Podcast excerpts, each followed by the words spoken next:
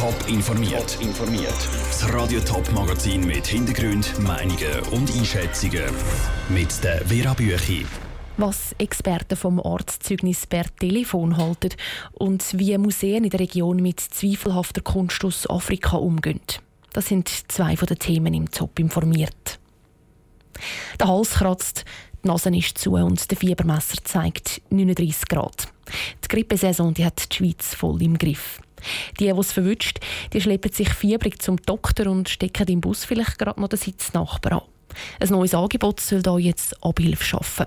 Arztzeugnis und sogar Arbeitsunfähigkeitszeugnis per Telefon. Sarah Frattaroli. Die Telemedizin die boomt ja schon lange. Zwickau geht jetzt aber noch einen Schritt weiter. Die Versicherten können sich dort am Telefon nicht nur medizinisch beraten lassen.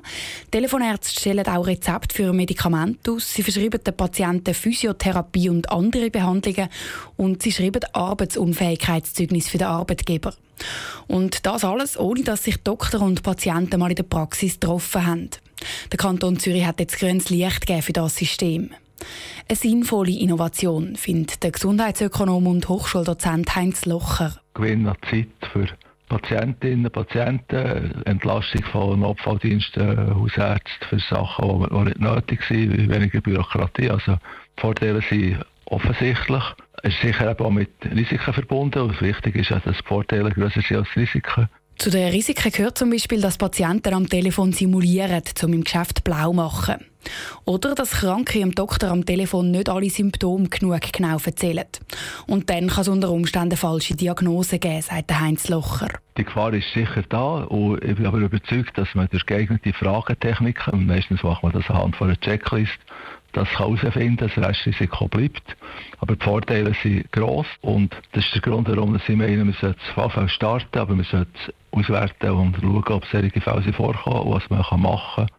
Das neue Angebot von der Swika das wird darum von der Uni Zürich ausgewertet, sagt Swika auf Anfrage. Die Forscher machen unter anderem eine Studie zu der Patientensicherheit, die eben auch anschaut, ob es am Telefon mehr Fehldiagnosen gibt, wie in der normalen Arztpraxis.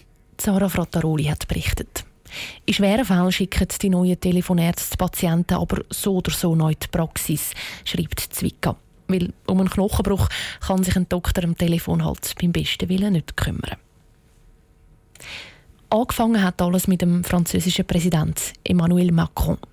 Im November hat er bei einer Rede zu Burkina Faso angekündigt, dass Frankreich Kulturgüter auf Afrika zurückgeben will, die während der Kolonialzeit im 18. und 19. Jahrhundert gestohlen wurden und so zu Frankreich gelandet sind. Das Problem gibt es aber auch bei uns. In verschiedenen Völkerkundemuseen hat es Kunst, die unter zweifelhaften Umständen in die Schweiz gekommen ist. Wie die Museen in der Region mit sättigen Kunstwerken umgehen, im Beitrag von der Tabea Fono. Der Kriegsfürst aus dem Jahr 1600 schwingt bedrohlich sein Messer und die Königsmutter aus dem Jahr 1800 schaut fast ein bisschen belustigt rein.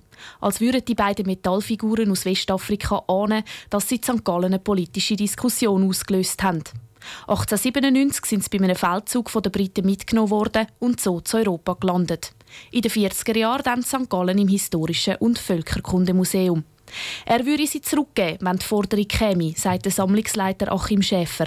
Aber selber aktiv aufs Herkunftsland, in dem Fall das ehemalige Königreich Benin zugehen, das ist schwierig. Ich würde gern Kooperationen eingehen, aber ich weiß nicht an wen. Das ist noch schwierig zu beurteilen. Wer ist denn jetzt der Ansprechpartner? Weil das Königreich Benin, es gibt noch einen Oba Evoire, den zweiten, der seit 2016 im Amt ist, aber er hat keine politische Funktion mehr. Ist er der rechtmäßige Nachfolger? Das müsste alles geklärt werden. Das ist äußerst schwierig.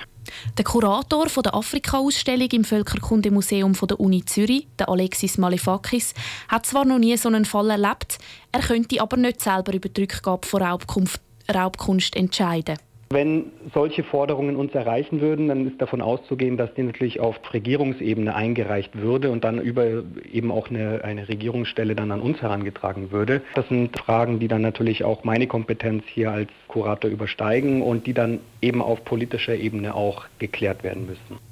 Es gäbe jetzt aber auch von Afrika aus immer mehr Versuche zum herauszufinden, was dann überhaupt alles in den europäischen Museen ausgestellt ist, wo könnte geraubt worden sein. Das herausfinden sei aber häufig schwierig. Die Schweizer Museen wollen bei umstrittener Kunst selber aktiv forschen.